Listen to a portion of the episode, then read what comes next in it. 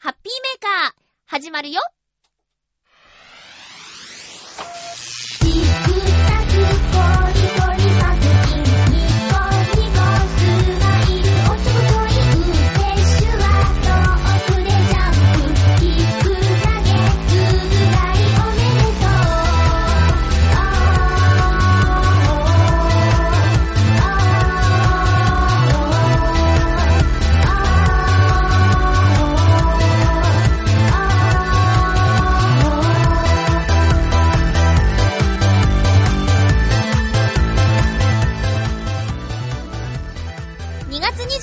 日、まゆっちょのハッピーメーカー。この番組は、ハッピーな時間を一緒に過ごしましょうというコンセプトのもと、ちょあへよ .com のサポートでお届けしております。花粉症の症状をお持ちの皆さん、来てますね。来てますか？まゆっちょはそんなにひどい方ではないんですけど、なんとなーく、来てる気がします。まだね、目がかゆいとか、鼻が出ちゃうとか、そういうところまでには行ってないんですけど、なんとなく、接近中な感じはしています。去年、処方してもらった薬残ってるので、それを飲み始めようかなと。あ、まだね、使用期限内だから大丈夫なんですよ。目薬もね、飲み薬もまだ使えるやつがあるんですよ。だからね、それをね、ぼちぼちひどくなる前に飲み始めようかなと思っている今日この頃でございます。今日のハッピーメーカー、お便り少なめです。えー、沖縄旅行に行ってきたお話をすると思いますと言った影響でしょうか？皆さん分かってますね。えーと、今日も1時間の放送にしたいと思います。よろしくお願いします。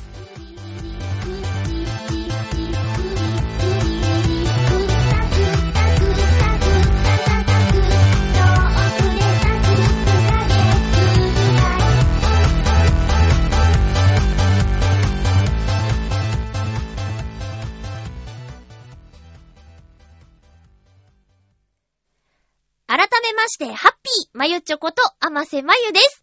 えーと、トップ、トップ、ニュースといたしましてはですね、ハッピーメーカー的にもとっても嬉しいニュースが飛び込んでまいりました。もう、リスナーの皆さんご存知の方も多いと思いますが、え元ハッピーメーカーの、えー、アシスタントというか、まあ、パーソナリティですね。一緒にやっていたゆっこちゃん。今は、ネバーギブアップルという番組を夏日ちゃんと一緒にやっていますが、この、ひなたゆきこちゃんがですね、あの、忍者ハットリくん、リニューアル版というか、インドから逆輸入版という風に聞いていますが、そのハットリくんの中で、ハットリくんの弟、ハットリ心臓役をゲットしたというニュースをね、えー、聞きまして、これはハッピーメーカーでもお祝いしたいなと思います。ゆこちゃんおめでとうみんなが知っている、もう私たち世代、リスナーさん世代、みんなが知っている、藤子不二雄 A さんの、えー、作品、忍者ハットリくん。これがね、まあ、インドでとっても人気ということで、えー新作を作る、みたいな話？ちょっとよくわからないんですけど、とにかく5月の中旬ぐらいから、えっ、と、放送開始ということでね、キッズステーションだっけな？うん。えーケーブルテレビなどなど、えー見られる方はぜひ見てください。私今はね、ちょっとね、見れないんですよ、ケーブルテレビが。あの、キッズステーションとかそういう、なんだろうな、アニメチャンネルが全然見れないんですけど、ちょっと見られる人にお願いして、録画してもらおうかなと思っています。えー、すごいよね。でね、キャストを見るとですね、あの、獅子丸、ね、ちくわ大好きっていう設定そのままなのか、カレー大好きに変わってないかななんてね、ちょっと、あれあれと思ってるんですけど、えっと、獅子丸は、尾形さんがそのままやるということで、これもね、すごいなと思います。あの、専門学校の時にね、講師でいらしていたので、あの、尾形さんは、あの、よくね、その指導してもらったり、あと、劇団すごろくっていう、劇団の座長でもあるので、ね、何度か見に行ってますよ。です。ね、そんな尾形さんと一緒に出演するということですごいなぁと思ってね。すごいねゆっこちゃんすごい。えー、これからもね、あの、どんどん、この注目されてる作品なだけにね、ここからどんどん広がっていくんじゃないかななんて、私期待していますよ。皆さんもぜひ応援してくださいね。よろしくお願いします。ということで、私の声を聞いて何か皆さんお感じになりますでしょうか？ちょっとね、花粉症とはまた違う感じで来てるんですよね。嫌なやつが。嫌な感じのやつが来てますね。あのー、今シーズン、この冬のシーズン、秋から冬にかけて、割と周りでね、風邪をひく人が多かったんですけど、私全然、なんともなくここまで来たんですよ。ところが、うーん、日曜日ぐらいからですね、なんかね、変なんですよね、喉が。うん。ちょっとハスキーでしょ？でも聞いてる人は、どうなんだろう？自分的にはすごく声が出しづらい状況ではあるんですけど、まあ、今日もね、一本仕事してきちゃったっていうね、こんなんで。でも、何も言われなかったから、まあ、バレてないのかな、みたいなね、うん、感じなんですけど、まあ、ちょっとね、出しづらい。あと、ちょっと痛い。かな、喉がね。いかんですね。これ原因はね、明確です。これ原因明確ですね。だって、浦安寒いじゃんなんか、まあ、浦安に限らずですけど、この週末、なんだか、今シーズン最強寒波がまた来たとか、もうね、この今シーズン最強って、この冬何度聞いたことかと思いながらニュースを見ていたんですけど、寒いね。寒いですね、本当に。いや、沖縄があったかすぎたんですけど、最低気温が、まあ、そうだな。今朝なんかで言うと、マイナス2度とかだったんですよ、浦安。まあそんな中ね、外にいるとか。まあ掃除の仕事でね。掃除の仕事でなんですけど、外にいました。ところが沖縄、えー、最低15度っていうここ最近の浦安、まあ私は住んでいる地域とか、10度にも満たないでしょう。ね、日中の気温がね。だからさ、その一番高い気温よりも、高い気温が、最低気温の沖縄に行ってしまったものだから。で、帰ってきてこの状況なんで、ちょっとやられちゃったのかなーって。で、一番大きいのはね、室温ですかね。部屋の中の温度がですね、だいたい7から9度っていうのをキープしているんですよ。エアコン使えばいいんですけど、なんかね、変なところでね、貧乏症というか、お客さんが来たら使うけど、一人でいるときは、着る毛布とか、電気カーペットと、あと毛布をね、その電気カーペットと、の間にこう引いて、簡易こたつ的なものをして過ごしているんですよ。で、こうするとね、動くのが億劫になりますね。ダラダラしてしまいますね。いかんことですよ。うん、これは。で、ちょっと、なんだろう、お昼寝とかしちゃったりすると、まあ、風邪ひいちゃいますよね。いかん、いかん。もういかん話ばっかりしてますけど、いやほんとちょっとね、これは悪化させたくないなと思っています。私の風邪の大体のパターンは、えー、なんか喉が変。喉が変だな。鼻出てきた鼻水止まんねえお熱出ちゃったみたいなね。その、喉、鼻、お熱っていう順番があるんで、これをね、もう喉の段階でやっつけたいなと思っています。皆さんも本当、お体気をつけてお過ごしください。そんなまゆっちょが1時間おしゃべりするわけですけど、皆さん、覚悟してくださいね。ちょっとね、声が聞きづらかったりするかもしれないけど、まだオカマバーみたいになってないから、大丈夫かな？まあ、オカマバーになったらオカマバーになったで、それはそれで面白いかなと思うんですけど、この中途半端な感じですいませんね。えー、ということで、普通歌をいただいてますので、ご紹介しましょう。まあ、一安心と言ったところですかね。一区切り。うん。ハッピーネーム、りょうさん、ありがとうございます。まゆっちょ、ハッピー。ハッピー？先日入院して検査をしてきました。そう、あのずっとね、なんだか具合が悪くて、で、いろんな病院行ったけど、わかんないと言われてどうしようっていう、りょうさんからのお便りはちょいちょいいただいてましたけど、その続報が届いています。先日入院して検査をしてきました。そして、異常が見つかりました。発症から7ヶ月目でようやく病名が確定です。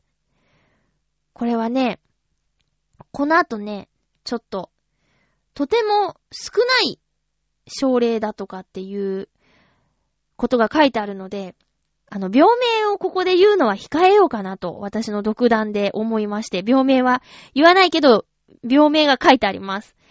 えー、続き。この病気はまだまだ一般的にも、さらには医者の間でも知らない人がいる病気です。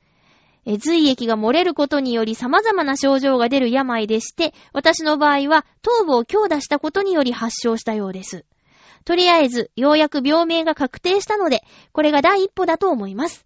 まだまだ日々の生活を送るのもやっとの状態ですが、なんとか前向きに生きていきたいと思います。ということで、りょうさんありがとうございます。大変な中ね、いつもこうやってお知らせくださってありがとうございます。あの、笑いのお姉さんがですね、えー、りょうさんのメールに気がついて、似たような症状のお友達がいるということで、えー、そのお友達が通っている病院というのをね、あの、りょうさんにお伝えしたっていう経緯もありますからね。私としては本当に、あの、りょうさんがハッピーメーカーを聞いてくれていたことや、あと、チョアヘオ経由でメールをくれていたこととか、で、そこでまた笑いのお姉さんが気づいてくれたこととか、まあ、全部が繋がってるなぁと思ってるんですけど、まあ一番はりょうさんのね、その情報を得てもさ、動かない方だっているわけで、りょうさんが本当にその情報を頼りにね、動いてくれたことが一番大きなことだと思うので、これからもそのアグレッシブさをね、忘れずに、えー、体は大事に、日々暮らしてもらえたらなぁと思います。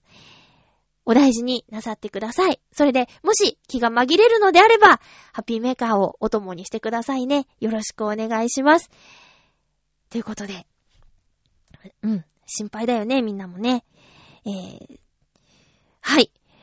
今日は、えー、沖縄の旅行のお話をいろいろしていきたいと思うのですが、その前に、テーマにお便りいただいてますので、ご紹介したいと思います。ハッピートークハッピートーク、テーマは、好きなスープということで、これはね、私の今喋っている、えー、机の横っちょに CD がちょっと並んでるんですけど、そこに、リスナーさんからいただいた、大泉洋さんとスターダストレビューさんの、本日のスープという CD が今もあるんですけど、これをちょっとね、見て、あ、じゃあテーマにしちゃおうと思ったわけです。安易でしょ？いやでもそんなもんなんですよ。えー、っと、コージーアットワークさんいただきました。ありがとうございます。まゆっちょハッピー、ハッピー？今の季節向けではありませんが、好きなスープというと、ビシソワーズ。あったかいスープなら、オニオングラタンスープかな？自分で作る中で気に入っているのは、肉団子と白菜とセロリのスープ。ニンニクと醤油で下味をつけた豚肉の肉団子を入れたブイヨンのスープに、白菜、セロリなどを入れたもので、母から教えてもらったものを自分なりにアレンジしました。ただし、一番よく飲んでいるスープは味噌汁です。今の季節のお気に入りは、大根と油揚げの味噌汁に、里芋とネギの味噌汁、そして干し椎茸とカブの味噌汁。どれも美味しくて温まります。はぁ、あ、日本人でよかったーっていうメッセージありがとうございます。ビシソワーズはね、なんかおしゃれな名前ですけど、皆さんどんなスープかご存知ですか？私、絶対の自信ではないけど、なんとなく、これじゃないかなと思うのはあります。間違ってたら恥ずかしいな。えー、また来週ツッコミください。えーと、ビシソワーズは、確か、じゃがいものスープじゃなかったっけ？じゃがいもをこう、すりおろしたというか、滑らかにしたやつですよね。確か、ドラマのランチの女王っていう、竹内優子さんが出てたやつで、ビシソワーズ出てきてた気がする。ような気がする。それぐらいしか知らない。です。おしゃれですね。作るんですか？ビシソワーズ。手間かかりそうなイメージですけどね。そして、オニオングラタンスープ私も大好き。チーズ入っててね。ねえ。でもあれね、自分で作ったことあるんですけど、食器洗うの大変なんですよね。それだけ、ちょっと、なんだろう、問題だけど。でも、美味しいですよね。私ね、花丸マーケットかなんかで、あのー、飴色玉ねぎの手っ取り早い作り方っていうのをやってて、それの延長で、それを活用、飴色玉ねぎを活用したメニューっていうので、オニオングラタンスープをね、紹介してたんですけど、それでやってたのは、あの、お麩を使ってて、で、なんだっけな。飴色玉ねぎ、お麩、チーズ、それだけでできるやつだったんだけど、あとコンソメスープね。すごく簡単で、ハマって何度も作ってたんですよ。うん。お麩いいですよ。まあ、味ないからね、何でもいけちゃうと思うんですけど。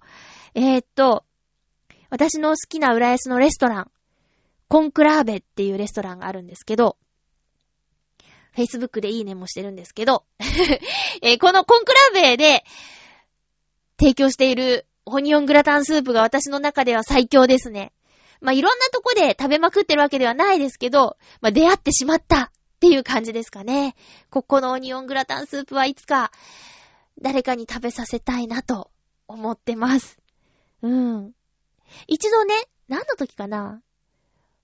あ、お友達を連れてランチに行った時に、ランチと別に、あの、オニオングラタンスープも欲しいんですって言ったら、オニオングラタンスープのちょっと量が多いから、ハーフサイズでお出ししましょうかって、そういう心遣いをしてくれるレストランなんですよ。コンクラーベね。あ、今度ローマ法王のさ、あの、選挙があるじゃない？で、コンクラーベって言うんでしょ？ねえ。ちょっと今、ふわっとした感じになっちゃったけど。まあ、なんか、そ、そういうのと関係のある言葉らしいね。うん。味噌汁も美味しいよね。でもね、私、大根と油揚げ、プラスわかめが入ってるともっと嬉しいかな。あと、豆腐的なやつが好きかな。豆腐の入ったお味噌汁。うん。えーと、なんだっけな。沖縄のお豆腐なんだったっけな。あの、ホテルの朝食バイキングでね、あれ？島豆腐で合ってる？違うかななんかね、使ったやつあったんだけど、あの、柔らかめなんですよ。おぼろ豆腐っぽい感じで、すごく食感が優しくて美味しかったなーっていうのを思い出しました。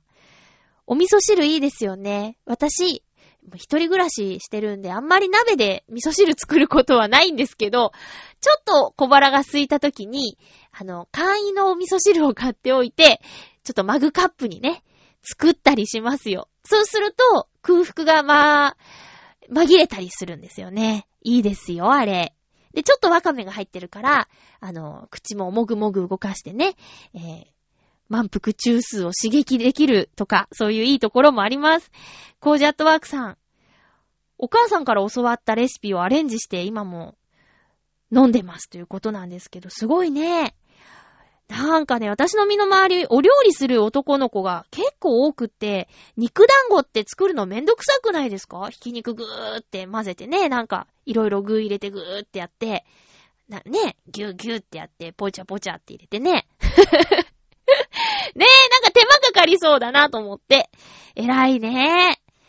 いやでもね、ハマると楽しいのよ、料理って。それはわかってるんだけど、なかなかね、ハマらないんだよね。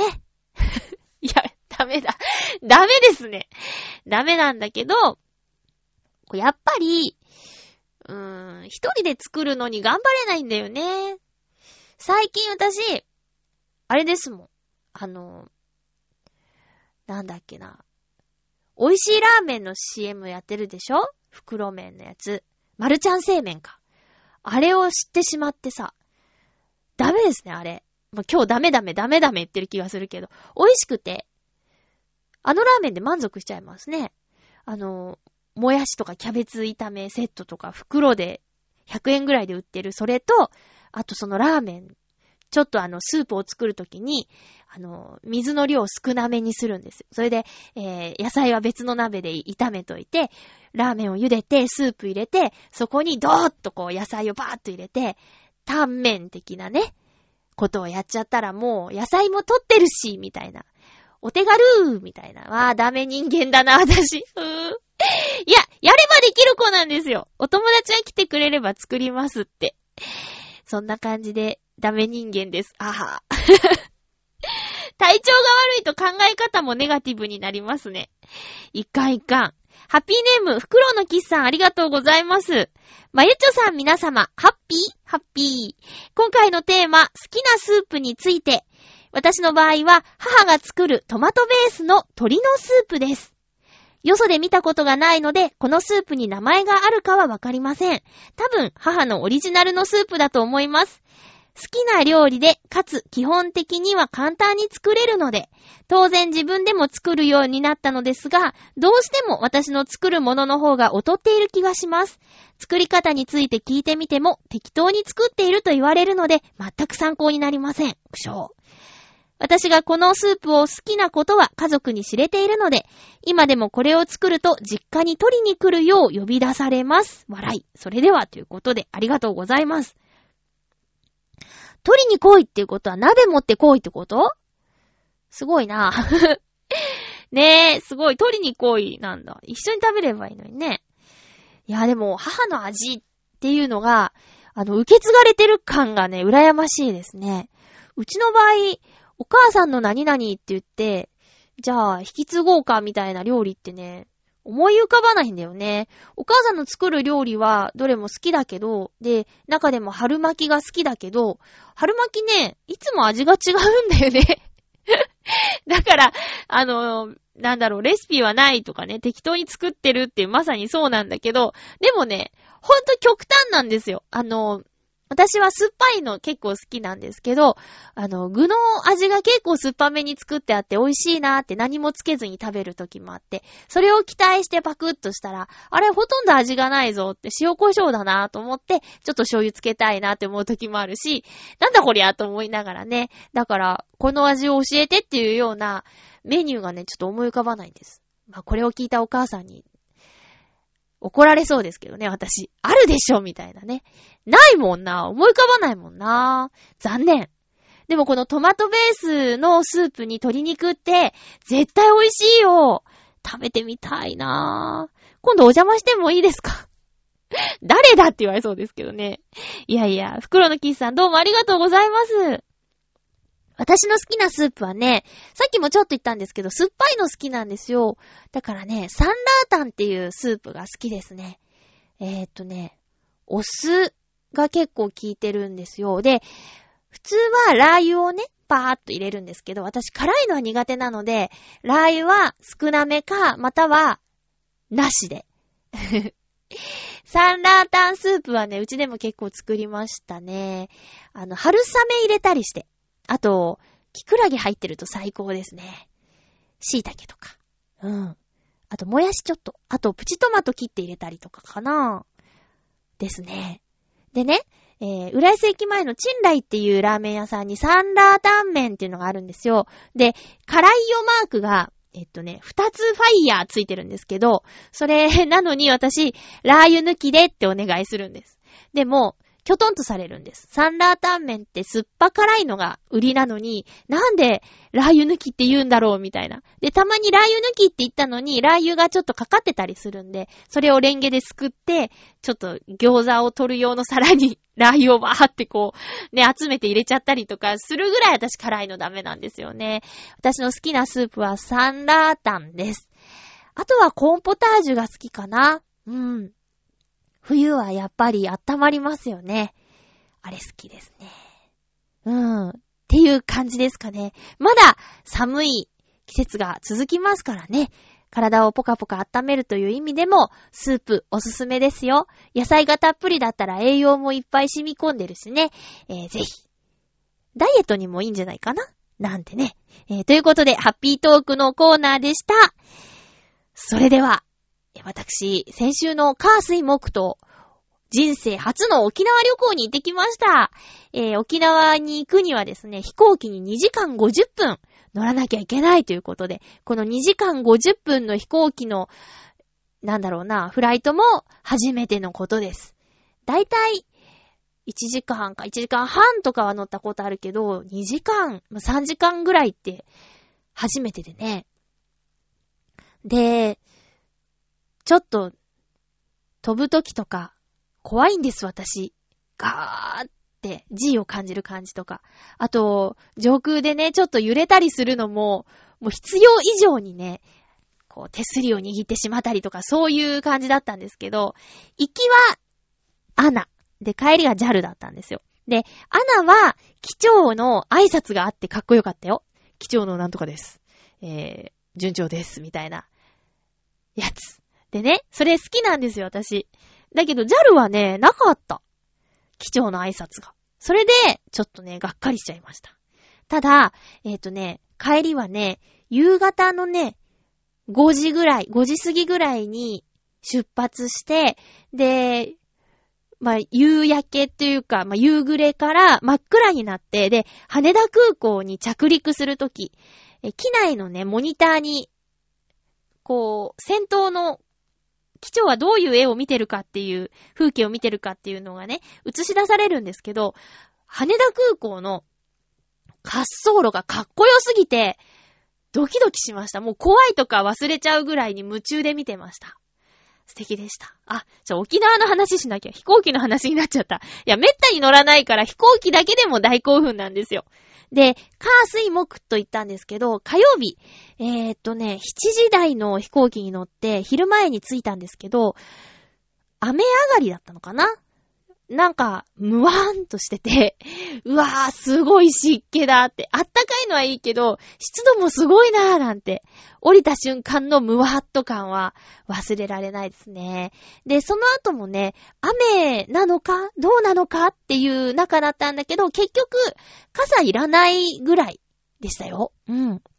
だからね、えー、旅行会社の方に、この時期の沖縄は、曇りか雨ですよ。晴れは期待しないでくださいって言われてたんで、あのー、3日間中2日間は晴れてたので、すごくラッキーだったなーって思いました。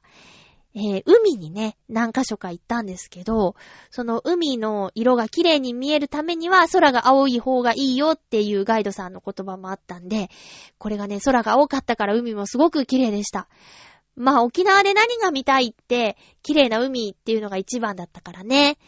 で、こう、いろんなことをバラバラ話していても、あの、まとまらないなと思うので、まずは、そういった沖縄の景色の話からしたいなと思います。さっきも言ったように、海が、綺麗です。海がとっても綺麗。今回は、沖縄本島を、えー、初心者向けにぐるっと一周まんべんなく巡るコースっていうツアーで行ったんですけど、まあ大変忙しかったですね。次の時間があるからって言って、ここは何分までに集合？はい、次何分までに集合？って言って、急いでくださいみたいな感じでね。うん。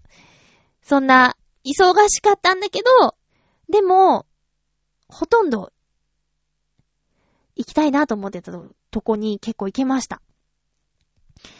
えーと、チュラ海水族館でジンベエザメを見るっていうのが割と大きな目標だったんですけど、これがね、でかいですね、ジンベエザメ。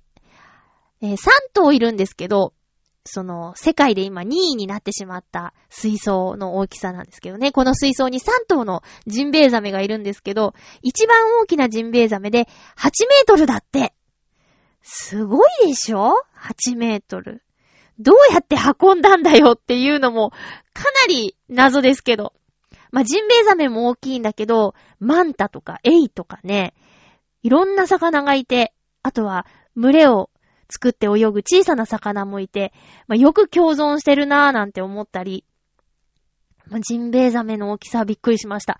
でね、ちょうど午後3時からの、あの、ジンベエザメの餌を食べるショーっていうのがあって、それにぴったりな感じでツアーが組まれていたので、私たちね、あの、一緒にいた友達と前から2列目で、ジンベエザメが餌を食べるところを見ました。あれね、圧巻ですね。まあ、もうすでにね、チュラミ水族館できて何年も経ってるし、ご存知の方もいっぱいいると思うから話しちゃうけど、ジンベエザメが餌を食べるときってね、立ち泳ぎするんですよ。知ってた？あのね、おっきいジンベエザメがね、3頭一斉にね、立ち泳ぎしてる姿。あれはね、なんて言ったらいいんだろう。びっくりです。おっきな口を開けて、そう、食べるのはね、オキアミとか、小さなプランクトンを食べるんだって。ねえ。あんなおっきいのにだよ。うん。で、他のジンベエザメの分を食べないように、3頭、飼育員の皆さんが息を合わせてそれぞれの場所に立ち泳ぎさせて、あの、食べなきゃいけない分量を与え続けるんだって。んで、みんな食べ終わったら、はい、解散みたいな感じで、そうしないと、他の子のをね、食べに向かってっちゃうんだって。だからね、タイミング合わせて息を合わせてっていう餌やりタイムでした。すごく見応えがあったよ。うん。で、他の魚には他の魚用の餌を、こう、上からね、上げていくんだけど、それには見向きもしないの。面白いなぁと思った。うん。でね、ジンベエザメの水槽は、水族館を入ったら、最後の方にあるんですよ。だからね、一個一個見ていくと、時間がなくって、ジンベエザメの水槽あんまり見られないですよって、あの、沖縄の、なんだろう、沖縄におじいちゃんおばあちゃんが住んでいるっていう会社の友達からアドバイスを聞いていたので、私たちは最初の方の水槽を全然見ないで、とりあえず、ジンベエザメの水槽を目指してわーっと行ったんだけど、それが功を奏してですね、あの、しっかりじっくりその大きな水槽の前で過ごすことができました。で、その後は、えっ、ー、と、マナティとか、イルカとか、そういうの見に行きましたよ。うん。で、チラ海水族館の周りの海も、すごく綺麗でね、海も見ながら、えー、魚たちも見ながら、っていう感じでしたね。ガイドさんに後から聞くと、チラ海水族館の最初の方にいた魚はね、魚屋さんで見られますって言ってて、ちょっと驚いたけどね。あの、公設市場っていうところがあって、まあ、東京で言う築地市場、浦安で言う浦安魚市場みたいな、沖縄の台所と言われている市場があるんですけど、ここの魚屋さんに、いたもん鮮やかな色の魚。これ食べられんのかなって、一生思っちゃうような魚が普通に売られてました。でね、えー、市場の2階が食堂になってるんですけど、市場で買ったものを持ち込んで、プラスいくらか払えば、調理してね、食べさせてくれるんだって。で、私はそういうことはしなかったんだけど、沖縄に行ったら、あの、絶対食べてみたいなと思っていたのが、えー、海ぶどう丼なんですよ。まあ、海ぶどうのプチプチした食感が好きで、えー、沖縄で食べたらもっと鮮度が良くてね、プチプチ感がすごいはずだと思って、市場に行ったら、海ぶどう丼食べようと思ってて。で、いくら海ぶどう丼っていうのを選んだので、これね、丸が何個あるんだろうっていうぐらい、赤い丸と緑の丸がブワーっと乗ってる丼を食べたんだけど、これはね、すごく美味しくて、よくある質問でさ、こう死ぬ前に何食べたいですか？みたいな。あるでしょ？私それにね、選んじゃおうかなって思うぐらいに、あの、さっぱりしてて、プチプチ食感が面白くて、っていう、海ぶどう丼をね、選びたいなと思いました。お、ちょっと景色の話をしようと思ったのに、食の話もしてしまいましたね。え、景色といえば、そうですね、あのー、ちょっと重たい話にはなっちゃうんだけど、やっぱり、アメリカ軍の基地がね、今もあるっていうことで、えー、ニュースで取り上げられる機会も多いんだけど、沖縄に唯一の高速道路、一本だけあるんですけど、その高速道路の途中を、この基地の間をね、走るっていう場所があるんですよってガイドさんに聞いて、そしたら確かにね、金網が巡らされてるんだけど、そのすぐ近くに、そのアメリカ軍の住んでる、なんですかね、家？うん。家があってね、で、芝刈りをして住んでるんだよとか、なんか、しょっちゅうこの辺は、あの、朝と夕方飛行機が飛ぶんだよって、飛行機で、その、海外にある、日本、沖縄じゃないとこにあるその基地まで、あの、通勤してるんだよとか、だから音がすごいんだって話を聞いたりしてね。うん。そういう、あの、米軍の基地っていうのも景色の中に入ってきちゃうし、あとは、えー、っとね、これもツアーに組まれてたんですけど、姫ゆりの塔でしょ？あと、平和記念公園も行ったんですよ。で、ここもね、なんか、そこに行くまでの間に、あの、家が元あった場所みたいな。今も、その、家は取り壊されてるけど、敷地の印はそのまま区切られてて、で、家があった場所に祭壇みたいなのがあって、っていう場所が何箇所もあるの。で、これは、あの、一家全員が戦争で亡くなっちゃったお家で、で、一家全滅っていうのが縁起が悪いって、その地域では思われていて、その後に家を建てようと思う人がいなくて、今でもそのまんまなんですよっていう話を聞いたりね。で、平和記念公園はね、海が見えるすごく綺麗な場所にあるんだけど、どうしてここにあるのかっていう話を聞くと、またその海の色もね、ただ綺麗とは見えなくなってしまうような話だったんだけどね。本島の一番南の端に平和記念公園あるんですけど、あの、どんどん、こう、アメリカ軍に攻め込まれて、攻め込まれて逃げ場がなくなって、本島の一番南のその、崖からね、何人もの人が身を投げたっていう話があってね、もうここが限界だったっていうところで、平和記念公園が作られたらしいんですよ。うん。で、そこにあったのがね、あの、こう、黒い石にたくさん名前が刻まれている平和の礎っていうのがあるんですけど、これがね、えー、とにかくたくさんあるんです。うん。で、えー、沖縄県の人の名前が刻まれているゾーン。その戦争で亡くなった沖縄県民の方の名前の刻まれているゾーンがあって、で、その隣には、えー、沖縄県外から来た軍人さんので亡くなった方の名前がドーンと刻まれているエリアがあって、で、そのさらに隣には、あの、敵だった。アメリカ兵で、あの、亡くなってしまった方の名前もね、バーっと刻まれて、全部で20万人分だったかな。あの、名前がバーっと刻まれて、黒い石がね、ふわーってこう広い範囲にね、刻まれて、並んでるんですよ。で、あの、ツアーの中にもいらっしゃったんだけど、その、お花を持って、ここにお参りに来るためにこのツアーに参加したんだ、みたいな方もいて、あの、お参りもしていたけど、全員の名前が入ってるんだよね。うん。そういうのを見ながら。で、平和の日っていうのが、あの、灯る場所があるんだけど、ここはね、年に何回かしか火がつかないんだって。式典があったりとか、その終戦記念日とかね、そういう時しかつかないらしいんだけど、私たちが見学に行った日はね、なぜかその平和の日がね、灯ってたんですよ。で、ガイドさんもあれなんでだろうって言ってたんだけど、まあ、偉い人が来るとか、何か、あの、視察があるとかそういう時につくらしいんですね。で、この平和の日は沖縄と広島、長崎の平和の日を一度一緒に合わせて、で、それから分け合った日なんだって。で、ついてない時も地下にある火種倉庫みたいなところに、あの、保管されている日で、とってもね、あの、なんだろう、象徴的な、平和の象徴的な日だから、あの、記念写真撮った方がいいですよって言われたんだけど、なんか、こんな場所でね、あの、記念写真っていう気分にあんまなれなくて、でもまあ、ガイドさんが押してくれてね、撮ったんだけど、すごくなんか渋い顔して写ってるんですよね。うん。でもね、その、なんだ、そこにある様々なものが、あの、全部意味を持ってて、こだわってて、で、公園自体も綺麗だし、あの、海もよく見えるしね、なんか不思議な場所だった。うん。で、ガイドさんがその戦争のお話をね、してくれるんだけど、もう上手っで伝わるんだよね。だからもう思わずうるっとしてしまったり、特に姫ゆりの塔のところで聞いたお話はね、うん。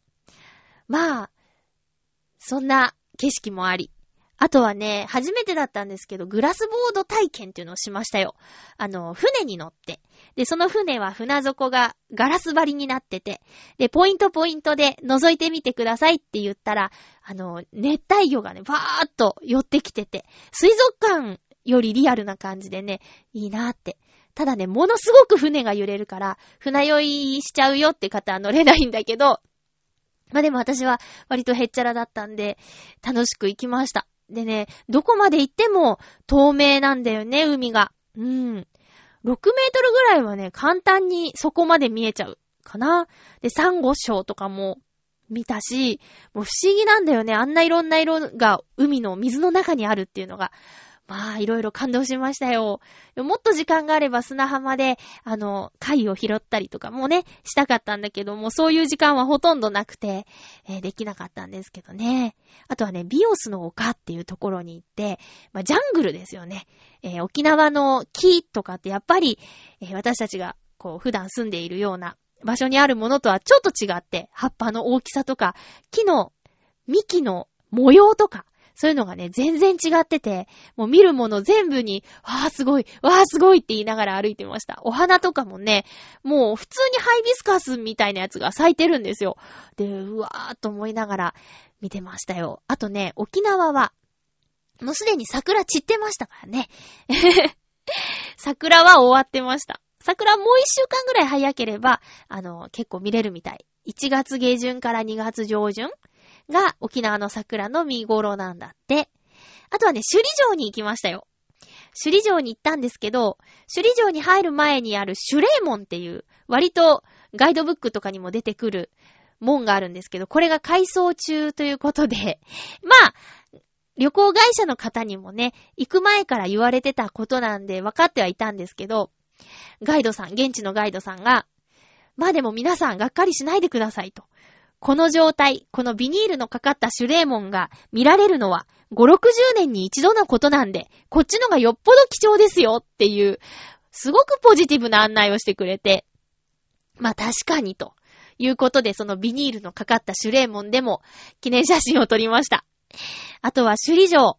これね、あの中に入ってったら資料館みたいになってるんですよ。でね、もう日本なんだけど、その色使いとか、あと着物とか、そういうのが全然ね、違ってて面白いなぁと思いました。うん。見どころ満載でした。で、皆さんはあれですか？テンペストっていうドラマ見てたんですか？私全然見てなくて、あの、ビオスの丘のガイドの方も、仲間由紀恵さんは綺麗だったとか、なんか沖縄のいろんなところに行くと仲間由紀恵さんの名前が出てくるんですよ。で、そん、どんなだろうと思って、今更ながら興味があるんですけどね。あとはね、そう、いろんな景色を楽しんだんですけど、ホテル。この季節ね、沖縄ってプロ野球の選手がね、キャンプをしてたりするんだって。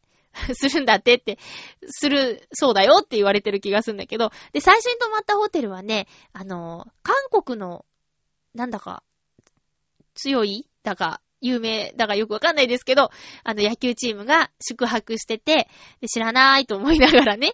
でもあの、一緒に来てた人の中には知ってて、わーとか言ってる人もいたんだけど、えっと、で、二日目に泊まったホテルは、あの、ロッテのね、千葉ロッテマリーンズの選手が、え、練習試合のために那覇市内に宿泊してたらしくて、同じホテルにいたんですよ。で、あ、これもね、知ってたら興奮するんだろうなぁと思いながら、かなり間近で、ロビー集合の時間が、その同じ時間に野球選手の人も私たちのツアーの人も同じ時間にロビー集合してたんで、割と近くで野球選手をね、見たんだけど、もう誰一人わからなくって。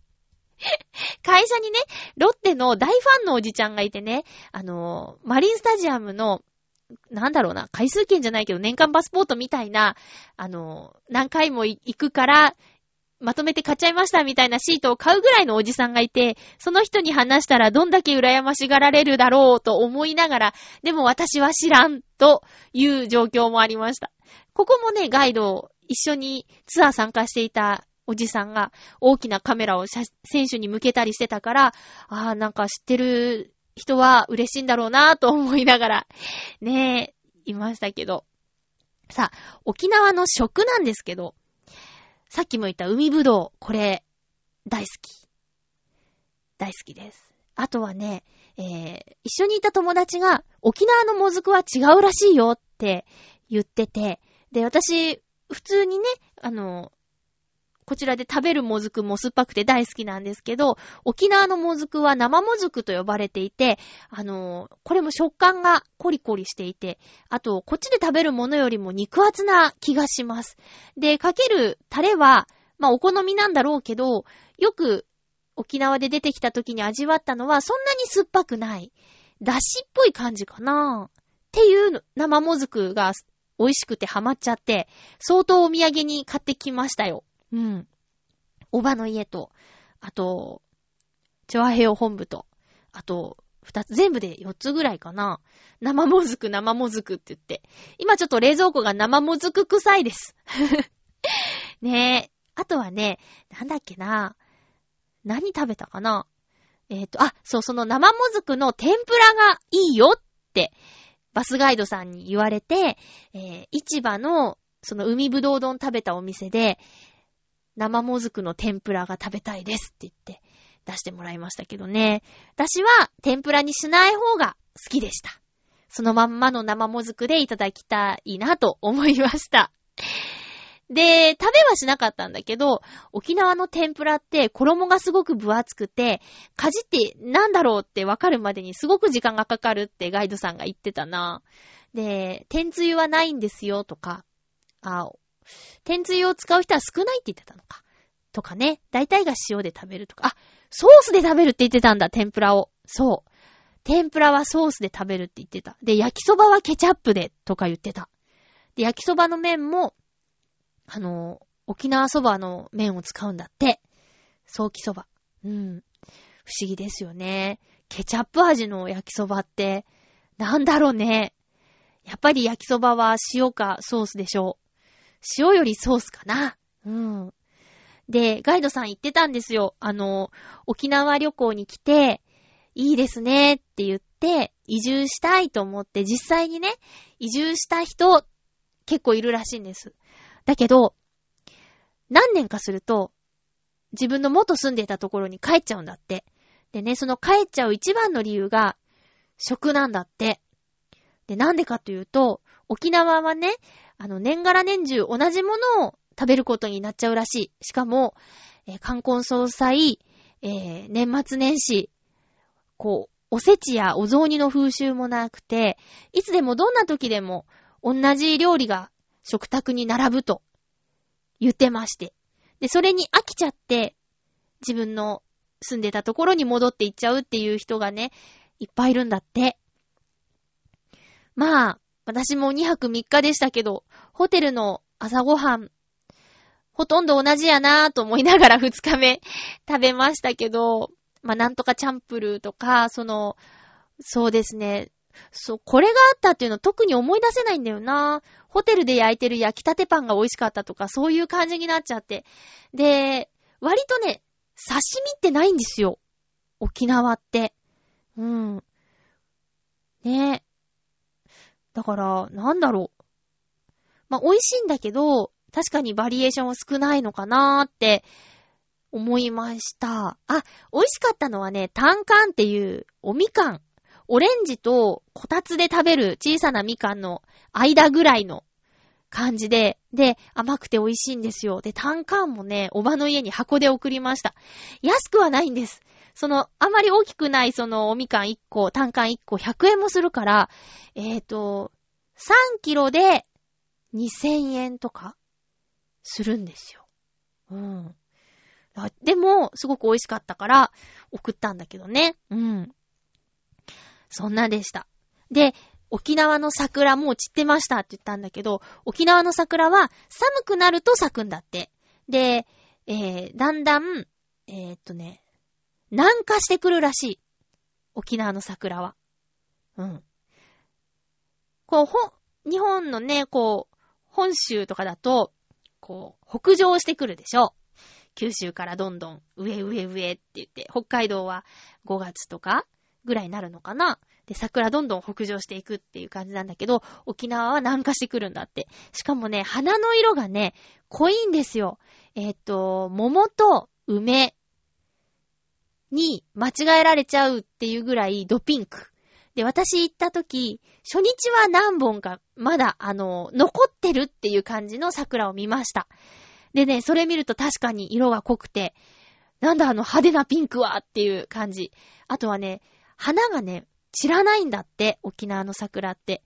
強い風が吹いても、雨が降っても、沖縄の花びらは、しぶとく、最後まで残ってるんだって。で、お花が散るときっていうのは、もうその花ごとボトッと落ちるらしいです。最後の最後。うん。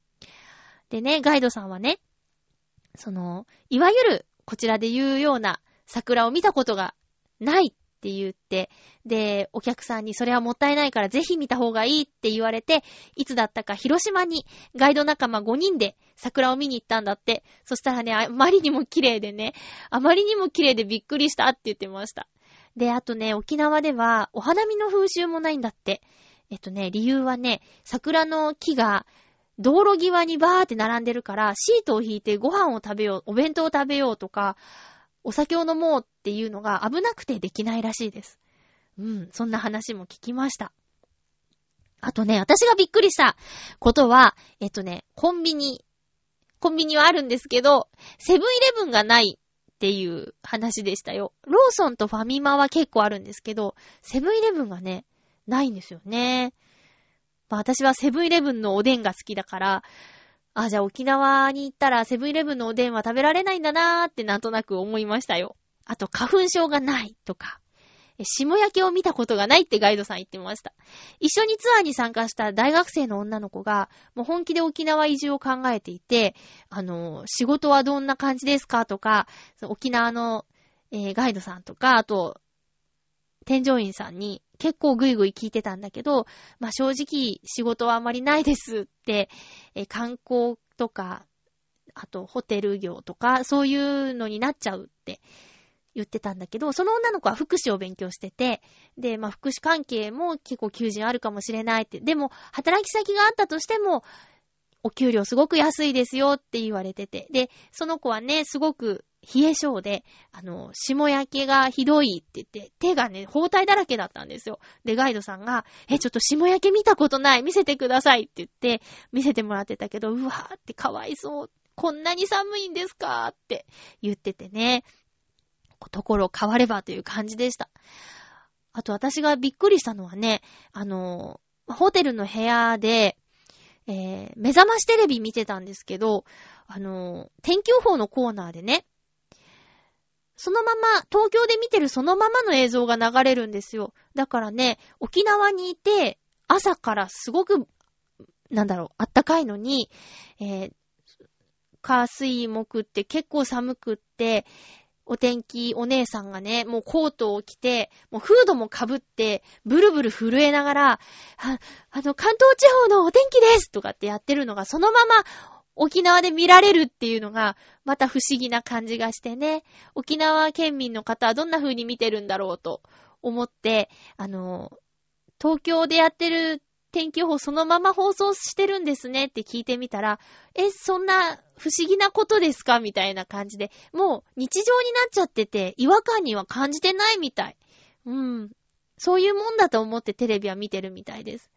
はい。あとは、台風結構沖縄って直撃したりして、大丈夫かなとかって思ってテレビのニュースとか見たりしてるんだけど、ガイドさんが言うには、沖縄県の人をね、あの、台風の時あんまり心配しないでいいよって言うんですよ。で、え、なんでですか？って聞いたらもう、風がね、あの、何メートル以上になると、交通機関が止まるから、そうすると会社も学校もね、休みになるんだって。で、台風が近づいて、もうこれ直撃だって思ったら、もうね、夜中遊ぶんだって。カラオケとかボーリングとかで、わーいって言ってハメを外してお酒を飲んだりして、なんかもう台風が接近してたら、宴会部長がこう、任命されて、じゃあどこどこで何時なって言って集まって、わーいって遊ぶんだって。仕事が休みだ、イェーイって言って。ただし、急に台風が逸れた場合は、みんな目を真っ赤にして、あの、学校とか、会社に行くんですよって言ってて。だからね、台風の時は台風が来たで、すごく楽しんでるから、あんまり心配しなくていいですって言ってて、面白かったです。うん。そんな感じですかね。まあ、あの、ガイドさんがね、3日間ずーっと一緒だったから、いろんな話聞けたし、あと三振を使って歌を歌ってくれたりとか、あやりましたね。えー、あとは沖縄の言葉、鉛がすごく心地よくて、何度もバスでお話聞きながら、うとうとしちゃいそうになりましたけど。ねえ、いや、でもね、2泊3日じゃちょっと、忙しかったし、まあ、もうちょっとゆったり楽しみたかったなっていうのは正直あります。まあ、今まで行ったことなかったけど、沖縄いいなと思いました。ただ話聞いてるとね、夏の沖縄は私はちょっと、厳しいかな。なんかね、やっぱりハブがすごいんだって、夏。あとは、紫外線が東京の7倍とかでもうほんと刺すような日差しで暑いし大変って言ってましたよ。水着の売れ行きは沖縄は最下位だそうで、逆に北海道が1位なんだって。不思議な話ですよね。沖縄の人はね、水着を着て海で泳ぐ人はほとんどいないそうです。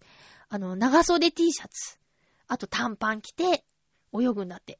女性も男性も。水着なんて着て入ったらもう一気に肌がやられちゃうから、うん、そんな格好では泳ぎませんよって言ってました。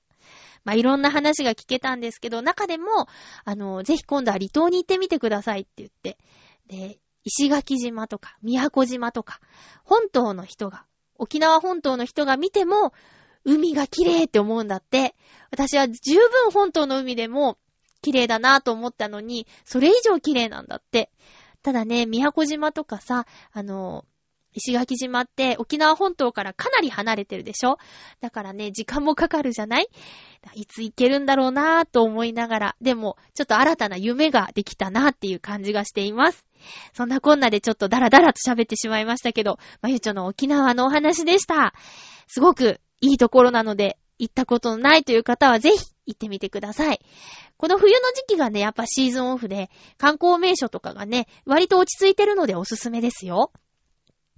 次回のハッピーメーカーは3月5日の放送です。収録は3月3日。おっと、ひな祭りの日ですね。もうあんまり関係ないか。の日にします。えー、テーマ。ハッピートークのテーマは、よく乗る乗り物ということで、えー、通勤通学にあなたは何を使っていますか？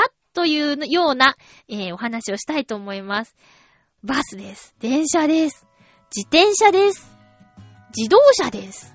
とか、いろんな方がいると思うんですけど、その利用している乗り物の中でどんな風に過ごしているかとか、えー、よく乗る乗り物についてお便りお待ちしています。お相手は、まゆっちょこと、あませまゆでした。また来週、ハッピーな時間を一緒に過ごしましょう。ハッピー